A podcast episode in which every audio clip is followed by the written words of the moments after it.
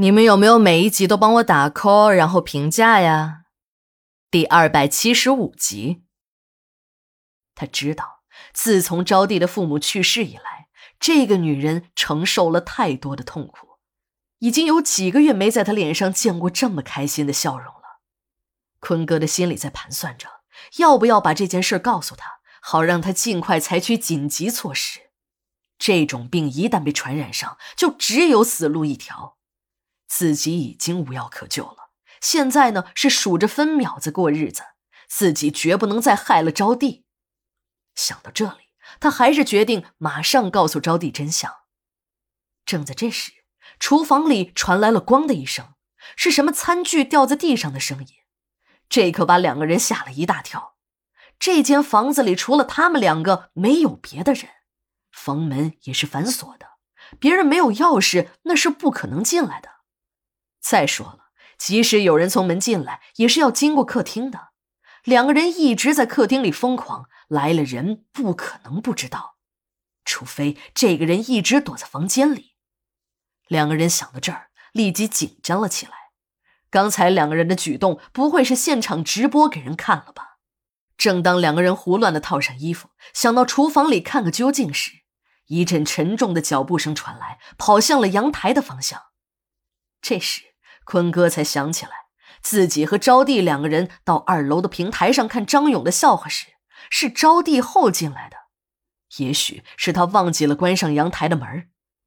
两个人走进厨房一看，原来是放在餐桌边的一只盆儿掉在了地上，阳台的门敞开着。坤哥一个箭步跨出了阳台的门，借着朦胧的月光，他远远看见一个黑影猫着腰从维修通道滑了下去。等他追到了维修通道边那个人早已经不见了踪影。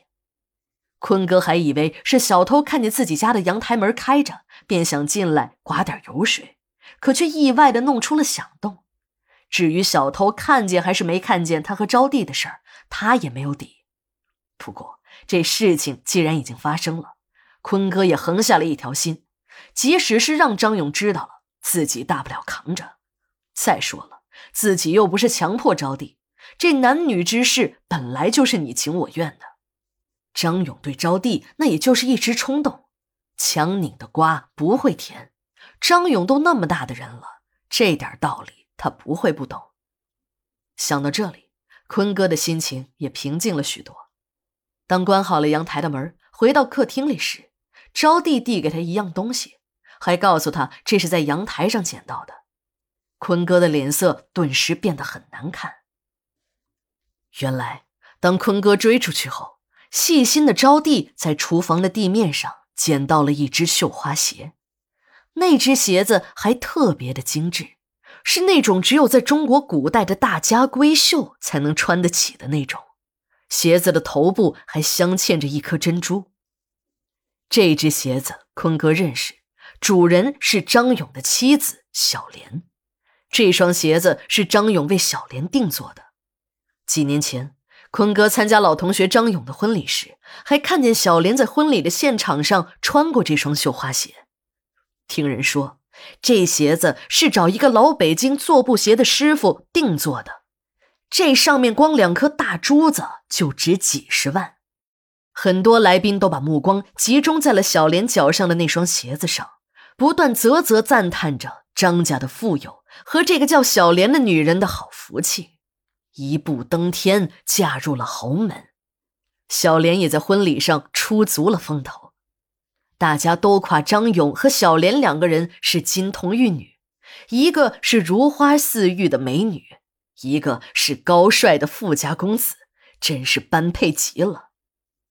听了这些话，只有一个人稳稳的坐在墙角的椅子上，嘴撇得老长，这个人就是坤哥。在坤哥眼里，小莲那就是个荡妇，一个别人搞剩下的破鞋。当然，坤哥这样想也是有理由的。那个时候的坤哥是在南方开大酒店的老板，更没有什么艾滋病。他是应张勇这个老同学的邀请，特意回来参加老同学的婚礼当伴郎的。那时的坤哥是他人生中最风光的时候，不像现在。混到了要看张家父子的脸色，在张百万的手底下讨口饭吃。就连他张勇的老婆，自己那也是先尝了鲜儿的。